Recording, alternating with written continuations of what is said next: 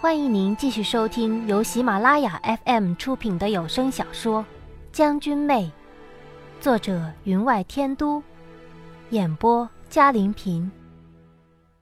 第三十八集，终于坐定了。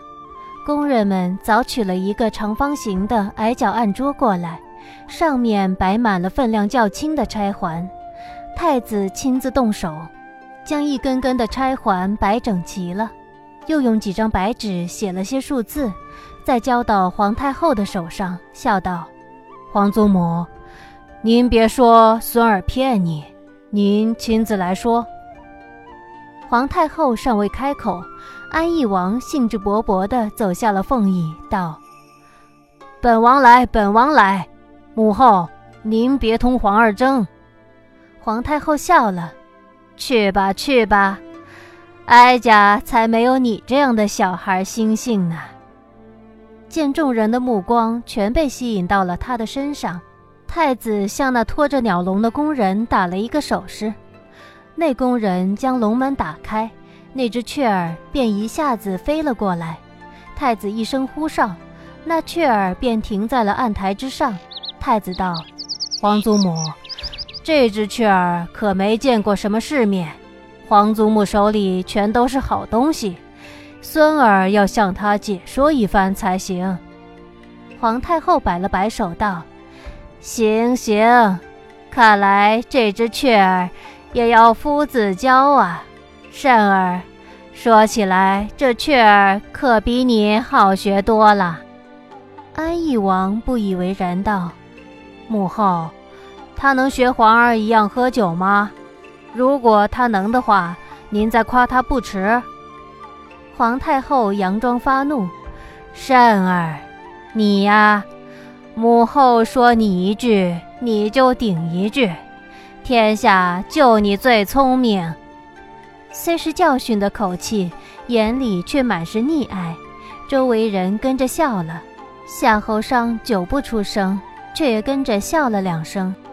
太子当真将桌上的物品一一的详加解说，把那些物品的名称更是反复介绍了两遍，这才道：“王叔，您请。”安义王死死的盯着那只雀儿，用小的不能再小的声音道：“嵌宝如意头，嵌宝如意头。”那雀儿用嘴理了理羽毛，在桌上踱了两步，没有理他。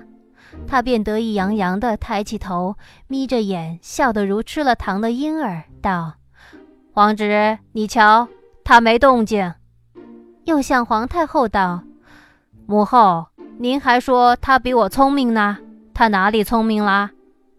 太子淡淡的道：“皇叔，您那声音连我都听不清，何况是他？您得大声点儿。还有，皇叔。”您得把写好的字放在他面前才行。您要他拿几支钗，总得说清楚吧？安义王恨恨的道：“好，今天让你输得心服口服。”于是他将那写了个一字的白纸放在了那雀儿的前边，用略大一点的声音道：“欠宝如意头。”没成想，那只雀儿倒真的左顾右盼的夺到了那只嵌宝如意头前，一下子叼了起来，飞到安义王面前，丢到了他的手里。安义王虽然不忿，但他好奇心无比的强，见此奇景，早就惊得合不拢嘴，兴奋不已，哪里还记得和一只鸟的仇恨？见这只鸟一鼓作气的。又叼了只钗过来，放进他的手里。他瞧瞧这钗，又瞧了瞧这只雀儿，还将那钗放在鼻端闻了闻。太子见他如此作态，出声道：“皇叔，莫非你怀疑侄儿在上面涂了什么不成？”安义王道：“你这小子狡猾得很，那可难说得很，难说得很。”说完，又趋向前，拉起太子的袖子，他的手，甚至他的脸，如狗闻到了肉香，逐一嗅了过去，看得堂上众人皆掩口而笑。太子端立不动，浅浅而笑，趁他闻自己脸的时候，深吸一口气，道：“皇叔，您今儿喝了百花酿，那味道好闻得很。”安义王一个弹步跳开，警惕的道：“你这小子，可不许吃你皇叔的豆腐！”两人如此斗宝，自是又引得众人笑个不停。皇太后更是笑得流出了眼泪。这两个猴儿，这两个猴儿！我虽不好意思大笑，却也忍不住笑出了声，垂头望了一眼夏侯商，瞧见他嘴角微微上翘，从侧面望过去，仿佛沉进水面，漾起些微的波澜，柔润雅致的，让人不由自主的想要抚上去。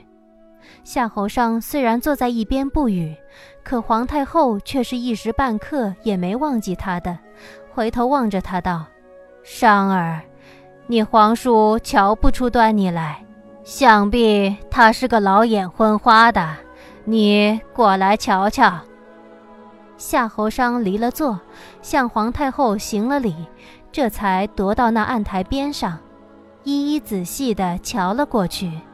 再打量了太子一番，太子则摊开了双手，脸上微微的笑着，一副任凭你怎么找都找不出来的样子。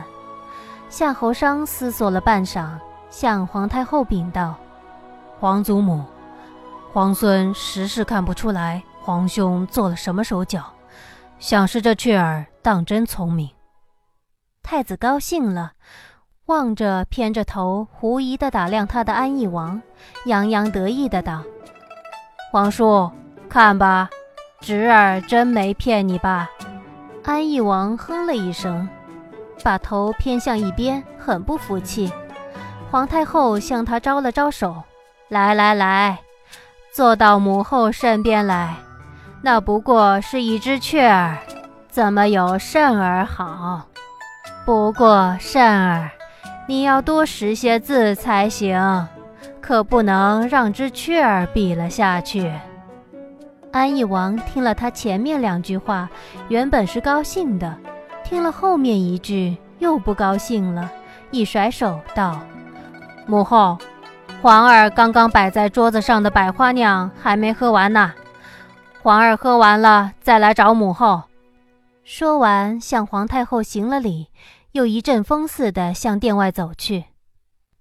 皇太后摇了摇头，叹了一声：“唉，这孩子。”安义王的身影在门边消失了许久，他才将目光收了回来，含笑道：“别理他，我们玩我们的。”太子兴致勃勃的道：“皇祖母，皇孙再表演几个有趣的。”看来太子为了哄得老佛爷高兴，倒真是花了不少心思。我朝廊下望了望，镀金的撑架之上，以细链子拴着一只颜色极为艳丽的金刚鹦鹉，浑身的羽毛仿佛经过润染。这便是太子前些日子送给皇太后的礼物。太子引得了皇太后高兴，却是让有些人不高兴。秦师之哼了一声，道：“表哥，不是我这做表妹的不帮你，可你给老佛爷送的东西，哪一次不掺点水分？上次那只金刚鹦鹉吧，还说是隔了老远从海上运过来的呢，是个极稀罕的物件。可没过两天，给它洗了个澡，那颜色就淡了不少，倒出来的水的颜色，比我们女孩家用的胭脂都深。”表哥，你这只雀儿别又是……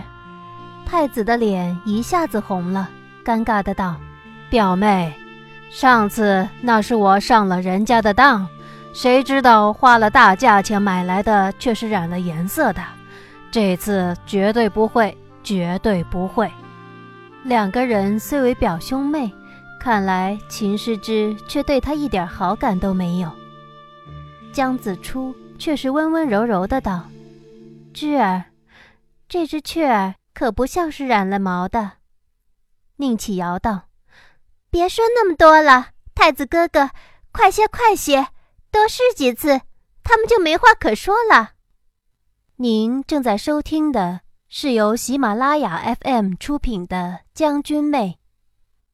皇太后含笑望着台下一众小辈，眼角皱纹都透出喜意，发丝映着堂内灯光，仿佛银线织就，眼神更是和蔼如春水融融。纵观他的一生，我不由从心底生出感慨：他是一个懂得生活的老人，前半生辅佐先帝。掌握权势，尽获至尊之地的宠爱，临老却懂得适时放手，知道儿孙辈的未来由他们自己把握。但是，我心中却隐隐升起不满。如果不是他的放手，又怎么会有西江的那场大祸？我将眼睫低垂，掩住了自己所有的情绪，说不得，也只能想尽办法。让他再次出手了。秦师之哼了一声，哼，渊表哥，你不是说这雀儿听得懂人言吗？光叫他叼两根钗有什么意趣？如果能叼点别的东西，表妹我才真的佩服你。他还是在怀疑太子在桌上的钗环上动了手脚。我却是知道太子的心智的，以他的手段，每一步皆会精密计算。如果要弄些手脚，却一定不会如此明显。虽然富贵满厅，欢笑声声，可不知道为什么，我心中却隐隐生出不安，总感觉有什么事情要发生一样。可真要去捕捉之时，却是什么也抓不住。江子初浅浅而笑，随声附和道：“芝儿说的对。”不如我们拿些其他轻便的东西过来，看他到底识不识的。宁启尧迫不及待，离席向皇太后行礼道：“老佛爷，宁儿去。”秦师之也站起身来道：“姚妹妹，我和你同去，定要拿些男的，别让他做了手脚。”太子无可奈何道：“皇祖母，您看。”表妹老是找我的茬儿，皇太后呵呵的笑道：“去吧，去吧。”秦师之便拉了宁启尧，得意洋洋地向他一挑眉，由宫人带着向殿外奔了去。等着两人的时候，太子坐在夏侯商的上首，回头向夏侯商笑道：“二弟，近几日可拘得紧了，得空。”咱们邀了三弟去打打猎，夏侯商便点了点头，向他举杯邀饮。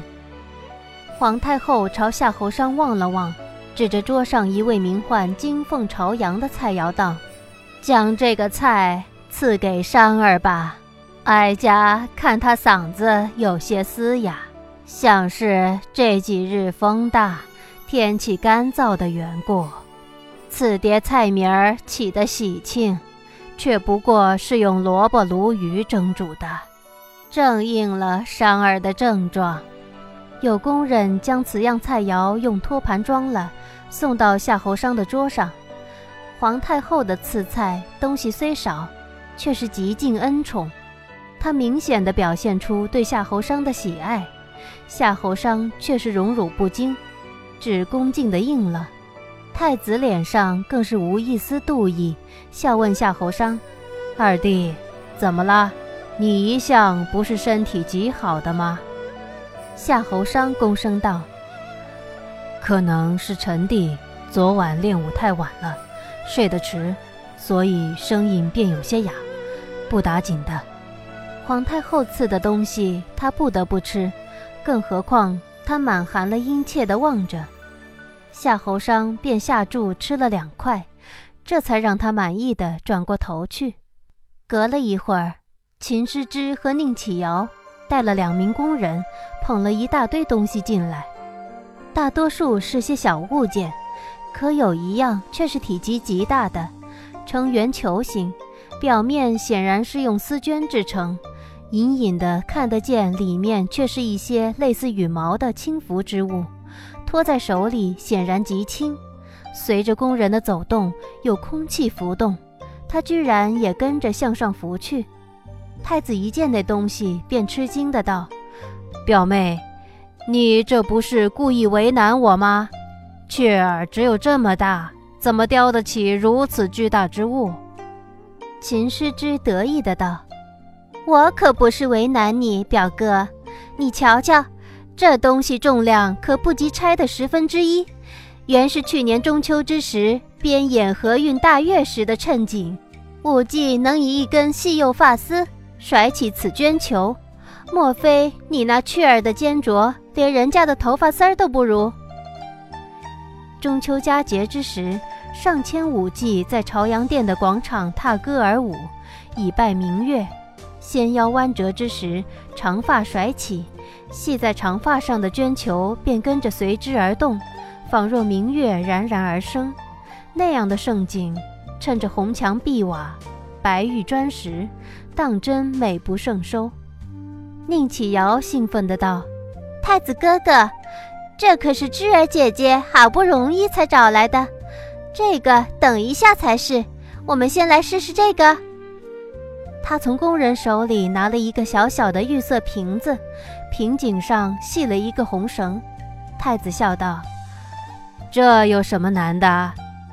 话未说完，宁启尧便打断了他的话：“太子哥哥。”可不是要你的雀儿去叼这整只玉瓶，却是用嘴去开这瓶的软木塞。你瞧瞧，这软木塞我塞的可不紧。它如果能叼得下来，才真是只聪明的鸟儿。这话一出，秦师之拍手而笑。那姜子初正在喝茶，笑得差点岔了气。身后的工人忙帮着给他拍后背。连夏侯商都用拳头掩着嘴低咳了两声，太子却是一脸愕然，而椅上坐着的皇太后更是哈哈大笑，哈哈哈！宁丫头想的妙法不错，渊儿，他这是在考你呢，看你接不接招。太子苦笑，向太后深施一礼，皇祖母。您还跟着起哄？哪有这么为难人的？他再怎么聪明，也不过是一只鸟儿啊！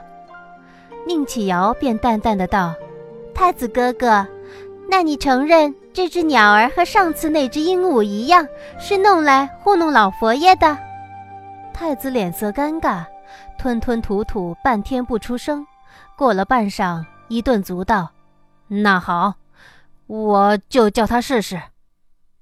他紧张起来，指了指宁启尧手里的瓶子，对那雀儿讲了两声：“瓶儿，瓶儿。”又指了那瓶塞道：“塞儿，塞儿。”然后太子才对宁启尧道：“瑶儿妹妹，麻烦你将瓶子放在桌上。”宁启尧眼睛一转：“不行。”太子哥哥太聪明了，我也弄不清楚你桌子上有没有弄些暗示什么的。这个瓶子嘛，我自己拿着，他得从我的手里掉。看来这宁启尧信奉一件事，那就是对方说做什么，他就不做什么，这样便不会上当了。至今为止，我只看到厅上一派的和乐融融。连店内边角处站着侍立的工人们，脸上都带有笑意，但不知道为什么，我却总感觉不安，仿佛那战场前夕，虽是和风日丽，却有如天边隐有暴风暗涌。太子脸色更为紧张，更添了些无可奈何，叫了一声：“皇祖母。”皇太后却是不管的，这个新鲜。这个新鲜，好，就这样。听众朋友，本集的将军妹就播讲到这里，感谢您的收听。更多精彩有声书，尽在喜马拉雅。微醺旧梦眼前忙，好花好景莫负韶光。遥望，莫失亲切，莫忘情长。心里一。